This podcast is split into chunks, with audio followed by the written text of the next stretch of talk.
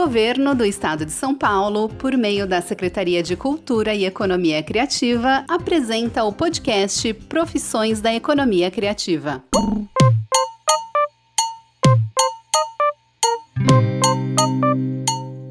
Oi, pessoal, eu sou a Thaís Polimene e esse é o podcast Profissões da Economia Criativa.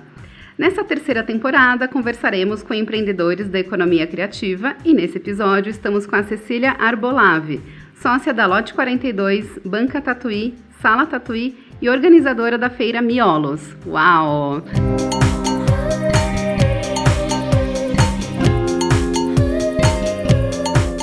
Seja bem-vinda, Cecília. Muito obrigada por me receber. E você é uma empreendedora serial, né? Vários empreendimentos da economia criativa. Mas você é formada em jornalismo. Como que foi essa transição do jornalismo para o empreendedorismo, sendo que você começou com uma editora, né? Gostei desse empreendedora serial. Nunca tinha me chamado dessa maneira, mas curti. Acho que essa transição do jornalismo para edição foi bem natural é, eu tive contato com livros desde que era criança. Quando era criança, eu gostava de criar meus próprios livros. Eu ia na papelaria, imprimia, tirava cópias, distribuía para o meu grande público, que era a minha família. É, mas eu sempre tive, hum, tive esse contato e esse interesse. E hum, aqui no Brasil eu, eu comecei a trabalhar com jornalismo no, na editora Abril, trabalhei por quatro anos.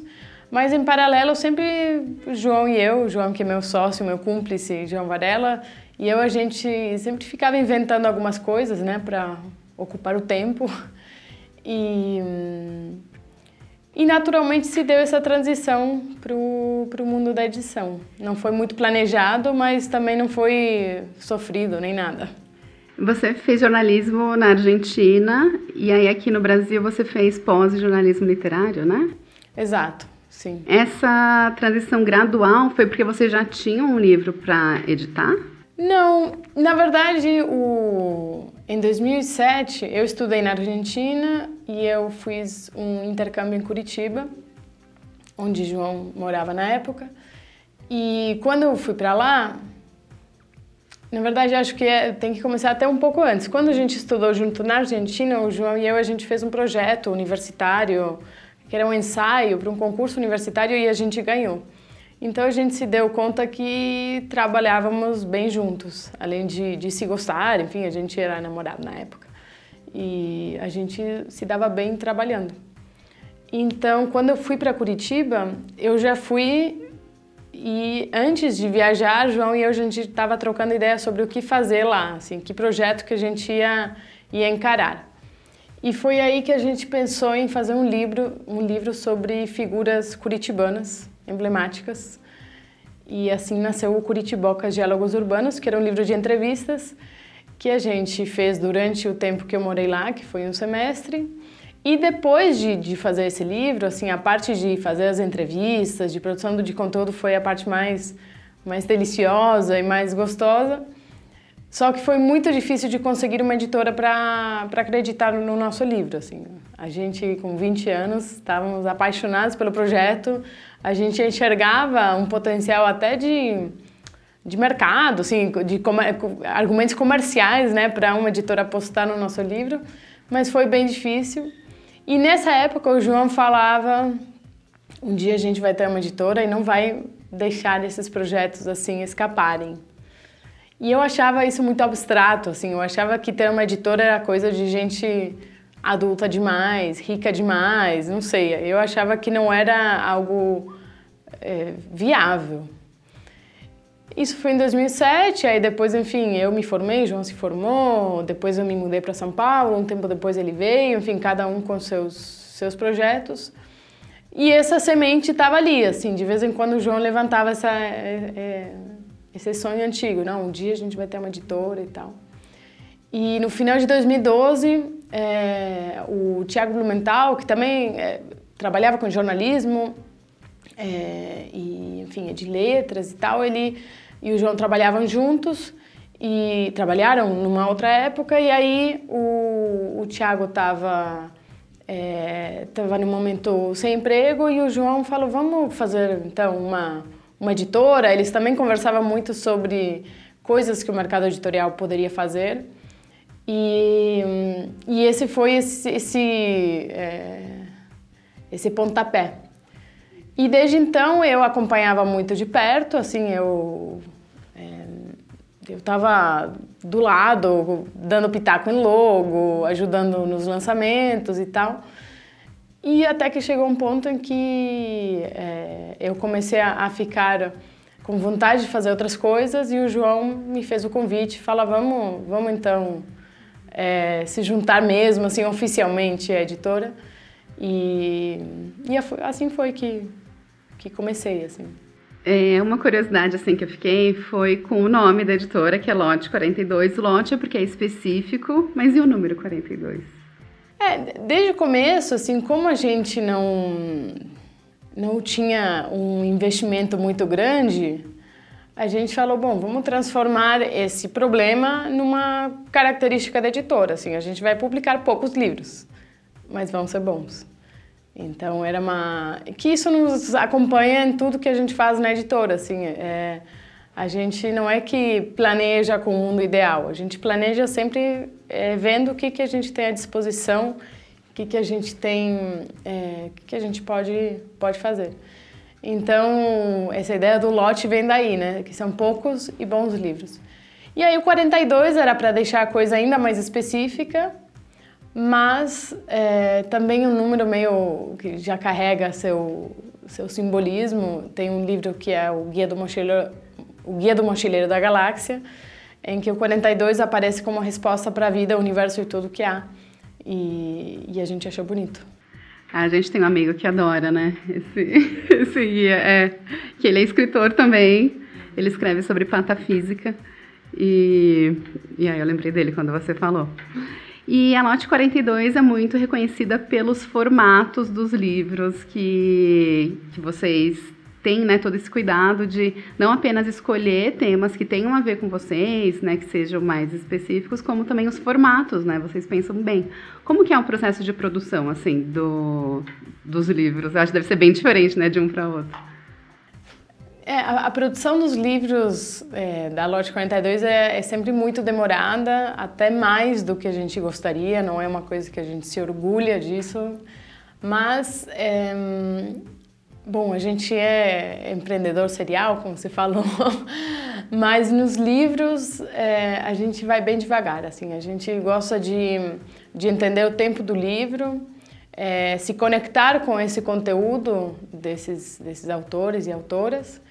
E, e não é que a gente vai receber um original e está pronto para ser diagramado, para ir para a gráfica, não. Assim, longe disso a gente recebe esse, esse trabalho e a gente trabalha ele com, é, com os autores, sugere alterações, é, algumas são aceitas, outras não, discute, discute opções de capa. É, e também aí que entra o projeto gráfico é, nesse, nesse processo de edição. Né? Claro que o projeto gráfico é o que fica mais em evidência, né? porque é a materialidade do livro. Mas existe também todo um trabalho de, de troca com o autor que, enfim, se reflete no texto ou, enfim, no quadrinho, no desenho, é, mas não é tão evidente quanto o formato.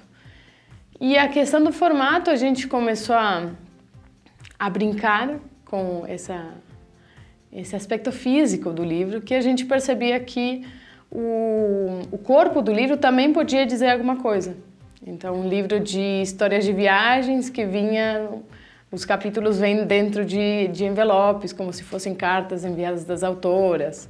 É, um livro que é, traz desenhos de uma, de uma de casas antigas, a gente editou como se fosse uma, uma sanfona, como se fosse uma rua na hora que você abre. Então, isso a gente acha divertido, em primeiro lugar, instigante para os leitores. É, é legal para a obra também, assim, traz mais uma camada que acaba, é, enfim, acrescentando né, aos possíveis sentidos é, da, dos livros. Então a gente acredita nisso. Acho que é uma coisa que, que acabou ficando forte, mas não só isso, assim, nem todos os livros nossos são assim. assim tem outros livros que que são mais, aspas, comportados ou mais parecidos com livros e está tudo bem. É, mas mesmo nesses livros é, que, que não exploram tanto a materialidade, a gente gosta, sim, de pensar no papel, de pensar numa capa interna, de pensar no, no acabamento do livro, para que seja um livro que o leitor vai pegar e vai, e, e vai gostar, assim, vai ser um, um, livro legal de folhear, de ler e de, de ter contato. Quantos livros vocês editam por ano, mais ou menos? A gente costuma fazer de seis a oito livros por ano, assim. Agora mais para seis do que para oito. Ah, mas com todo esse cuidado, eu acho um número até alto. É, é, relativo, assim. Tem editoras que, que publicam 30 livros por mês, por exemplo. A gente, é, enfim, publica num ritmo diferente e, e, muito pouco é, enfim, depende do ponto de vista. E, na verdade, assim, é, não é uma coisa que a gente é, tenha isso como meta, assim, a gente quer publicar tantos por ano. A gente acaba tendo uma média porque, enfim, é, essa, esse ritmo responde a, a aos nossos tempos e a, ao, é, ao jeito como a gente encara a edição e o dia a dia. Mas não é uma coisa que a gente fique, é, enfim, preocupado com a quantidade, sabe? E a Lotte foi criada no final de 2012. Em 2014, que tudo aconteceu, vocês criaram a Banca Tatuí, né? Lançaram a Banca Tatuí. Conta um pouquinho pra gente o que é a Banca Tatuí. É, 2014 é um ano de, de muitas mudanças, assim, na, na Lote 42. Muitas coisas que a gente já vinha fazendo, então, por exemplo, a gente tinha a loja virtual desde o começo da editora, só que a gente inventou uma promoção meio maluca em julho na Copa do Mundo e a coisa estourou. A gente deu 10% de desconto para cada gol que o Brasil levasse em cada jogo e veio a Alemanha, fez 7. A gente cumpriu a promessa. É, e foi uma reviravolta assim na nossa na nossa vida enquanto editora, mas que ainda bem sobrevivi, sobrevivemos. É, por alguns anos a gente fez sempre o aniversário do 7 a 1, né? E sempre no mesmo dia e tal, a gente colocava 70% de desconto, que é muita coisa, tá? Para livros, é, não é um desconto banal.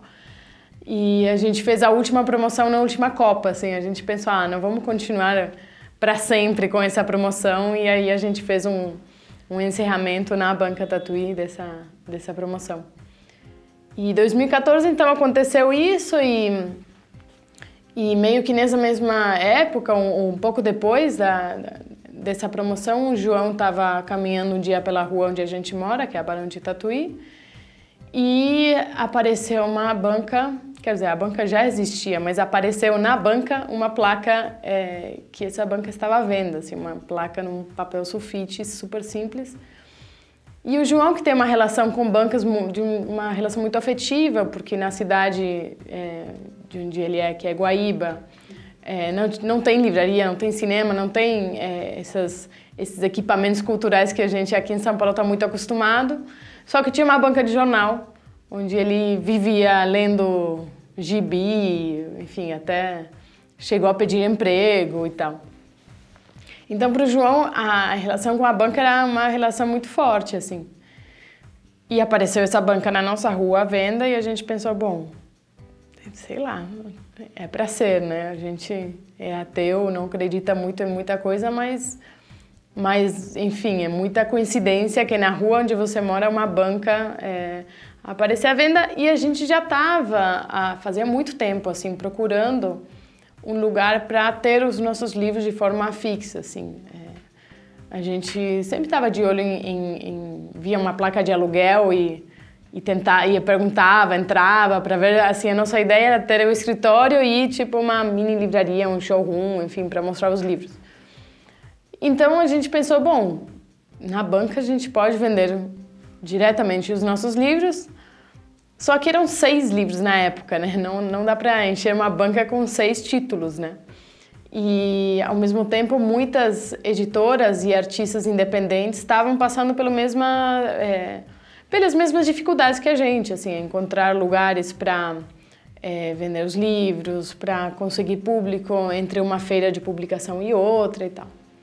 Então a gente falou, não, não vamos chamar de Banca 42, vamos chamar de Banca Tatuí, né, por causa do nome da rua, Barão de Tatuí.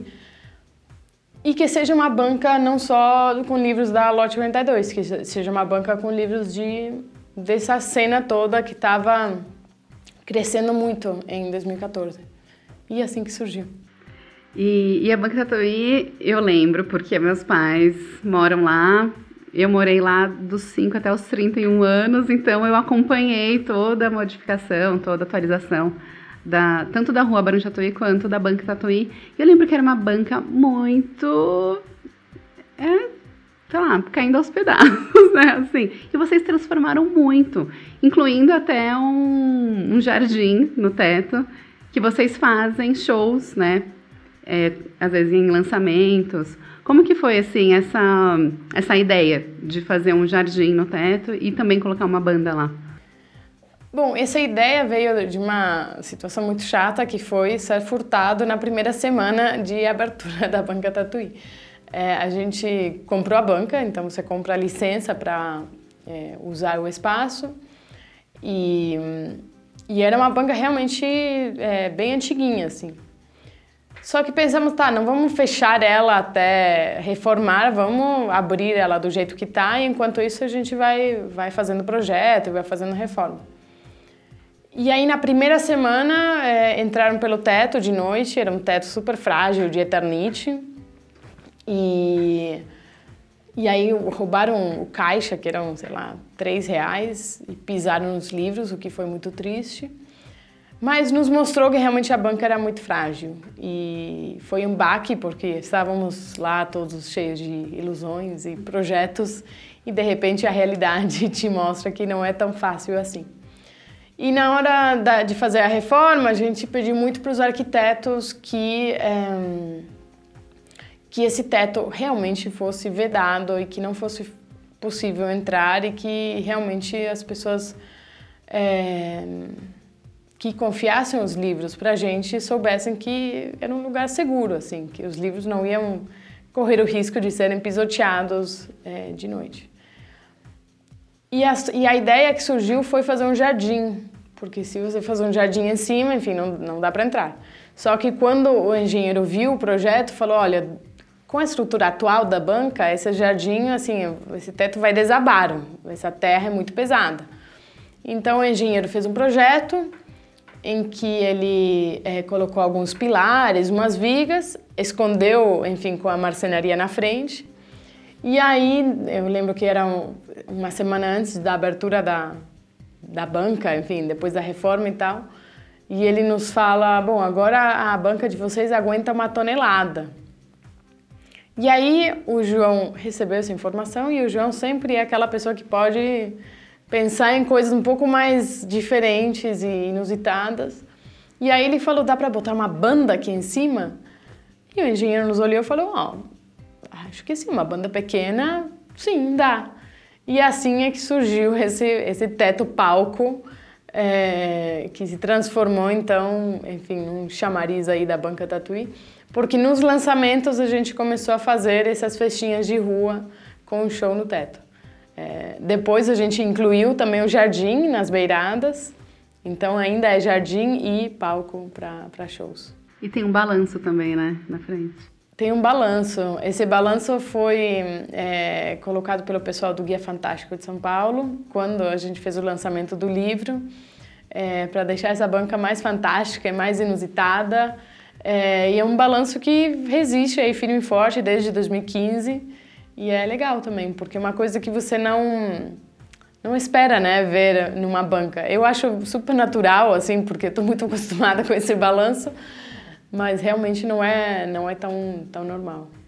É, vocês têm transformado, assim, a Rua Barão de Tatuí, porque eu acho que depois que vocês fizeram isso, as pessoas começaram a frequentar mais, começou coincidentemente, abrir vários bares lá, então eu vejo uma mudança bem legal, que eu acho que muito se deve ao, a vocês, assim. É, eu acho que a banca tem a sua, sua participação, mas é uma coisa, acho que do bairro também. Tem outros empreendimentos ali perto que também contribuíram para é, para chamar a atenção para Barão de Tatuí.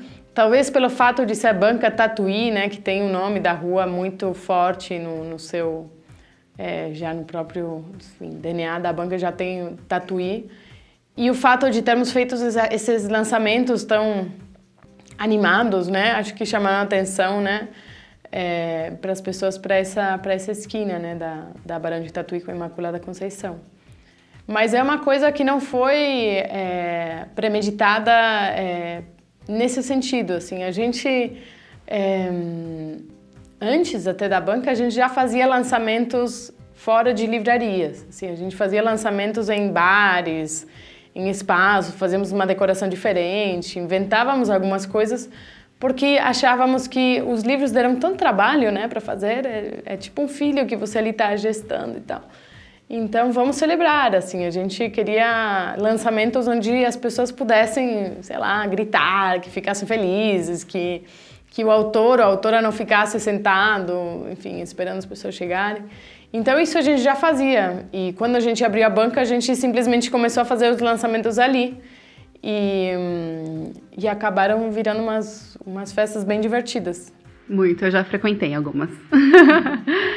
E por falar em lançamentos, em publicações independentes, em 2014 também vocês organizaram a Feira Miolos em parceria com a Biblioteca Mário de Andrade. Como que foi essa ideia? Como surgiu essa parceria? A Miolos tem um começo muito curioso, que é no show dos Racionais em Buenos Aires.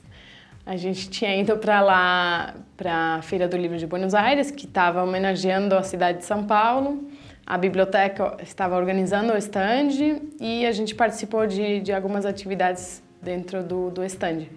E aí, num dia à noite, teve também um show dos Racionais ali na cidade. E no meio daquele, das músicas, o João começa a falar com a Tarsila Lucena, que era a supervisora de ação cultural da época, é, e sugere é, a, a realização de uma feira na biblioteca porque naquela época, em 2014, estavam surgindo feiras e estava surgindo muitos, estavam surgindo editores, artistas, enfim, tinha algo ali pipocando e nascendo. E a gente falou para ela que seria muito legal realizar uma feira na, na biblioteca em que os editores depois doassem uma publicação ou mais para a biblioteca.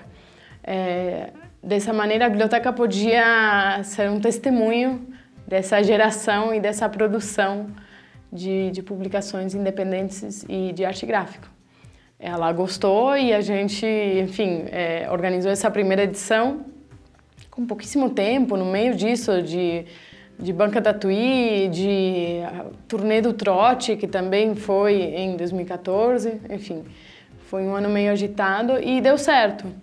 E é muito legal porque no ano passado, em 2019, a gente fez mais uma edição da feira e fez uma mostra com parte do acervo é, da biblioteca é, que foi construído com essas doações ao longo dos anos, de 2014 a 2019.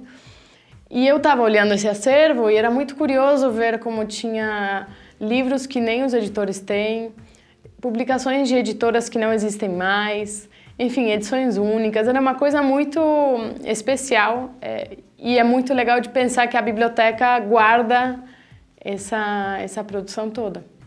E a Feira Miolos é só para editoras independentes? Sim, a ideia da feira é dar esse espaço aos editores e artistas independentes. Uma característica que, que você vê muito em feiras é que você tem o editor é, atrás da mesa, né? Então, para o público é uma, uma experiência muito legal, porque você consegue tirar dúvidas até do papel usado, do tipo de impressão. É, são livros que também têm histórias, né, para contar, às vezes relacionadas com experiências pessoais das pessoas. Então, é legal que, que você ouve essas histórias em primeira mão. Né? Então, isso é uma coisa que a gente sempre quis preservar e manter. E vocês que fazem a curadoria das editoras ou é só se inscrever? Como que funciona? É, a gente que, que, que, faz toda essa, essa produção e, e, curadoria, então fazemos uma convocatória aberta em que as pessoas se inscrevem, contam do trabalho, contam por que, que querem estar na feira. E aí depois a gente lê todas essas propostas e monta essa, essa seleção de participantes. No ano passado conseguimos chegar em, é, em torno de 180 editoras. Gente, ai que bom que tem bastante editora independente assim. É só São Paulo ou é Brasil?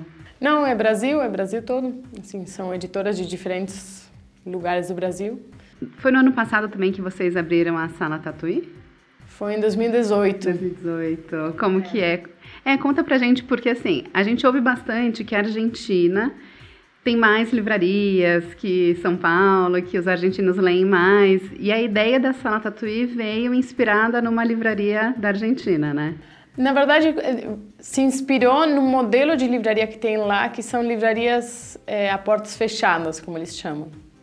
É, faz alguns anos que foram surgindo em diferentes bairros de Buenos Aires e de outras cidades também, é, livrarias que as pessoas montavam na casa delas. Então, tinha um quarto é, vago e montava uma livraria dentro desse quarto ou na sala, enfim. E você tem que marcar hora, né? Porque afinal de contas você está indo na casa da pessoa e a pessoa te recebe e, enfim, você tem uma experiência de estar sozinho na livraria, é, curtindo os livros e tal. Quando a gente abriu a sala Tatuí, é, a gente abriu de novo de uma necessidade. O lugar onde a gente alugava é, a sala do nosso escritório é, nos falou que eles iam precisar é, esse espaço de volta e nos deram bastante tempo para achar um novo lugar e aí foi que encontramos é, um espaço na frente da banca Tatuí. De novo a gente pensou, bom, tem alguém escrevendo esse roteiro aqui. É, e quando a gente foi ver, o, o, a sala era muito grande, assim, mais do que a gente precisava para a lote 42. E o que a gente fez então foi pensar, bom, a gente já dá bastante curso em outros lugares, a gente já gosta de inventar debates e coisas. E a gente já está tendo uma necessidade da banca de, de expandir um pouco, porque é, a, a, banca são seis metros quadrados, né? Então tem livros que realmente já não estavam cabendo, ou livros muito delicados que, sei lá, o pó da rua não, não faz muito bem.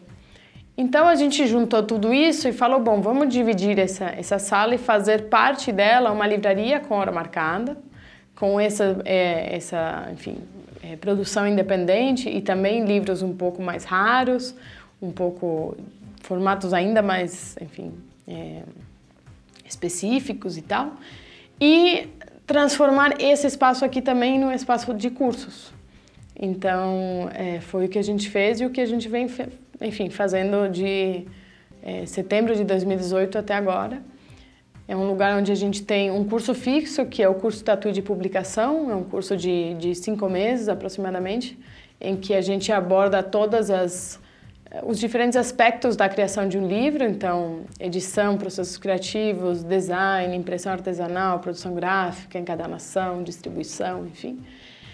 E é, além desse curso, que é toda segunda-feira, a gente faz outros cursos menores, faz aulas também sobre temas específicos, faz um clube de leitura e de vez em quando surgem outras coisas meio diferentes e do além. Então já teve um jantar ali no, no, no meio da sala Tatuí, enfim, já teve um, um festival de cinema que fez uma exibição lá. Enfim, temos diferentes. É, atividades que, que têm sido feitas, feitas na sala Tatuí. E também é nosso escritório, então a gente pede para marcar justamente por isso, assim, assim como na casa de alguém nem é, não é to, toda hora que você pode chegar, no escritório também, sei lá, tem vezes que está chegando um monte de caixa da gráfica que não dá para receber gente, ou estamos fazendo alguma reunião interna que não dá, mas é só marcar, é um sistema muito simples para marcar a visita em salatatui.com.br muitas ideias que vocês conseguem colocar em prática, né? Que às vezes é um pouco difícil para quem é empreendedor. Vocês são mesmo e colocam aí tudo na ativa. É, não sabia desse curso de. Na verdade, assim, quando a gente começou a, a editar o nosso livro, foi há muito tempo. E se tivesse esse curso, certamente eu faria. Porque é, é bem difícil, né? Fazer uma publicação independente.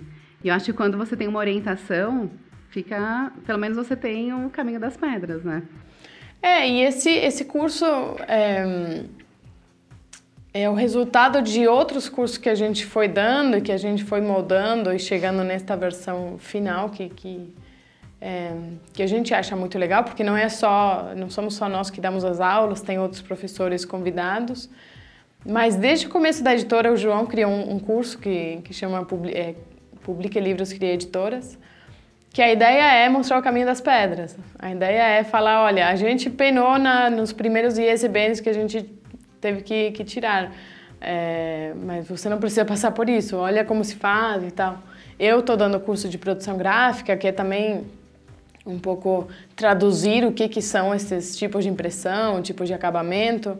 Então é uma coisa que a gente gosta de fazer, é, porque hum, estamos todos na mesma, assim. Então por que não ir se ajudando com esses conhecimentos para que mais gente possa publicar sem tanta, sem tanta encrenca, sem tanto obstáculo.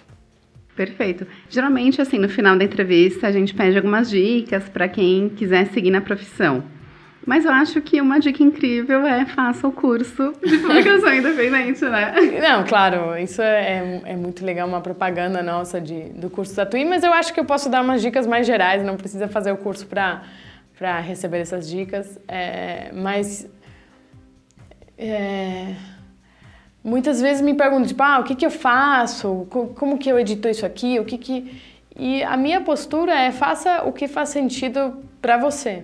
Claro que tem certas coisas que você precisa se atentar, enfim, definir uma tiragem, é, escolher os tipos de impressão, você tem é, alguns elementos aí para você realmente considerar, né, para questões de custo e tal, que você precisa, enfim, aprender e, e, e, entender.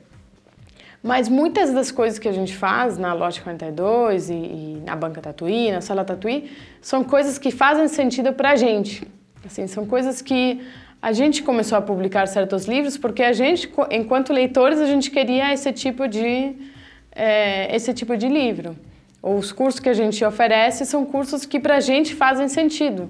Então, a gente faz com muita é, paixão e muita vontade, porque é uma coisa que a gente, enfim, acredita que, que é uma coisa que faz sentido. Então, se existem pessoas como, enfim, eu que acho que vai ser legal, talvez existam outras Cecílias por aí, enfim, que também acham é, interessante ou legal, então vão acabar um, acompanhando, lendo os livros, fazendo os cursos, enfim.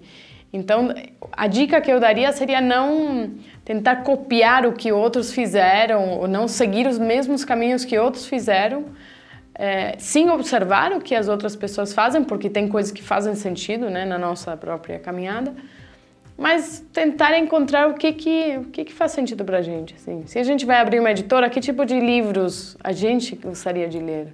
Enfim, acho que essa é o, a dica que eu daria. Ah, muito obrigada, Cecília. Foi incrível a conversa. Você que está ouvindo pode ver a entrevista no nosso canal do YouTube, youtube.com.br culticultura e acesse todas as redes sociais, da Cecília, da Lote 42, da Sala Tatuí, da Banca Tatuí, da Feira Miolos. Muito obrigada, Cecília. Não, obrigada a você pelo espaço, pela conversa.